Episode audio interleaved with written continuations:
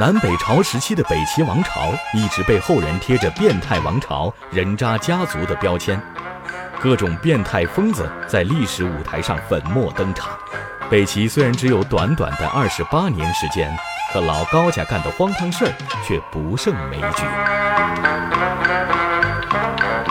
先来说说开国皇帝齐文宣帝高阳，暴躁无常，即使是亲生母亲娄昭君。只因为训斥了他几句，高阳竟借酒撒疯，将其推倒在地，还威胁要把她嫁给胡人，几乎把母亲气死。高阳最后也因为贪酒好色，年仅三十四岁就暴亡。高阳长子难得倒算一代明君，继位后废除了许多父亲的苛政，启用了一批受冤的大臣，但是因为叔叔高演觊觎皇位，年仅一年被废。次年被叔叔毒杀，年仅十七岁。话说北齐武成帝高湛放着后宫三千佳丽不闻不问，唯独对自己的嫂嫂李祖娥垂涎三尺，而李祖娥也顾不了那么多的伦理道德，很快便委身于高湛的淫威之下。这样，高湛的正牌老婆胡皇后耐不住深宫寂寞，与高湛的亲信随从何世开眉来眼去，勾搭成奸。此事很快被高湛得知，他非但不生气，反而有意成全，总是刻意为二人制造机会。想想这对夫妻真是有意思，你玩你的，我玩我的，彼此心知肚明，却又互不干涉，这也算夫妻和睦的最高境界了。何世开为了讨好太子高纬，妄图将来更好的把持朝政，就劝高湛让位于高纬。国家大事太伤脑筋，人生苦恼。何不及时行乐？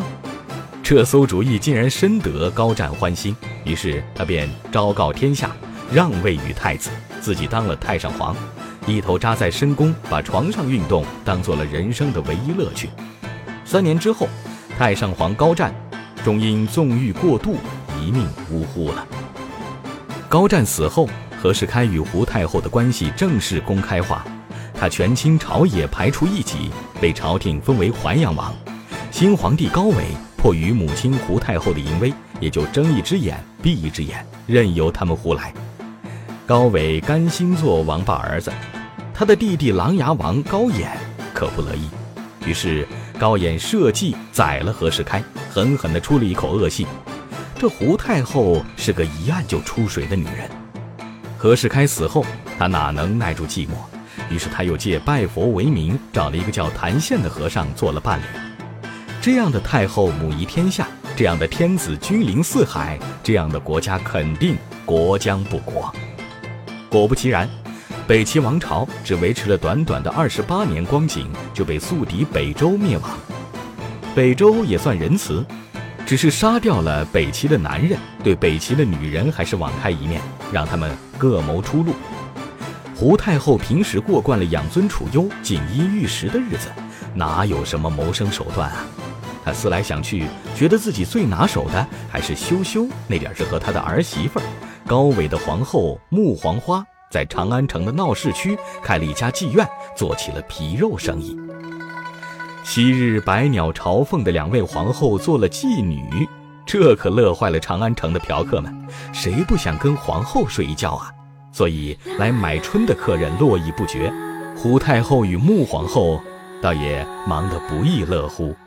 可悲可叹，难怪诗里写得好：“商女不知亡国恨，隔江犹唱后庭花。”呀，甚幸这才二十八年，北齐时间再长点儿，遭殃的也只能是百姓。